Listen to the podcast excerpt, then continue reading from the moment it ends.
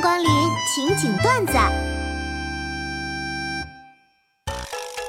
我们总结了容易早死的人的特征，各位拿起纸笔自己记一下：一、独身；二、长期孤独；三、坐着的时间很长；四、睡眠时间不足六个小时；五、睡眠时间超过九小时；六、长时间玩手机；七、沉迷游戏；八、工作时间很长；九、过劳；十、运动不足；十一、很少有性生活；十二、偏食。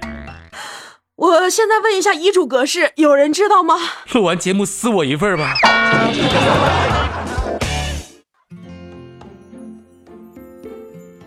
下午给一位顾客聊身体润肤乳，她老公也在身边，她听了几句就说太麻烦了，不太想用。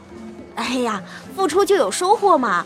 老公摸着您的肌肤细腻光滑，丝绸一样，多舒服啊！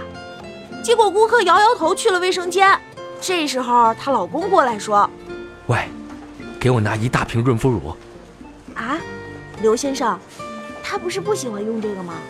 我喜欢呢，让他摸我，摸我！你大爷！哎，老公啊，哎，老婆，你看，咱家啊，每个月供房供车、柴米油盐水电费，再加上孩子的花费。你的工资就这样没了？那你的工资呢？我的工资关你什么事儿啊？各位听众朋友们，你们知道吗？我月收入两万二，加上我老婆的，一个月有两千呢。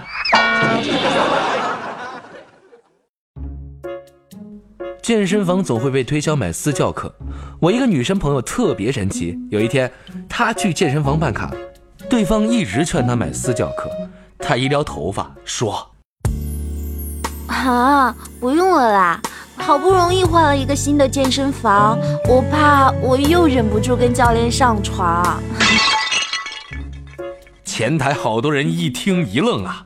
从此，她虽然没买课，但每次去健身房，好几个教练都在旁边真枪指导。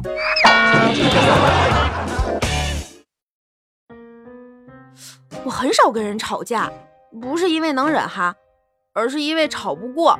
吵着吵着就想哭，结果晚上睡觉的时候才想起来该怎么怼回去，贼生气。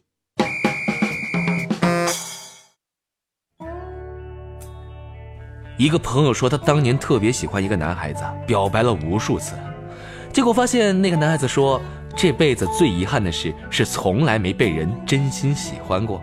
好嘛，我们单恋的人都不是人是吧？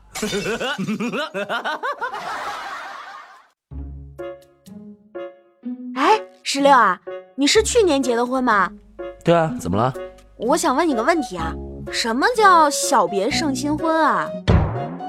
小别胜新婚指的是对方出远门不在家时，比结婚时还要快乐。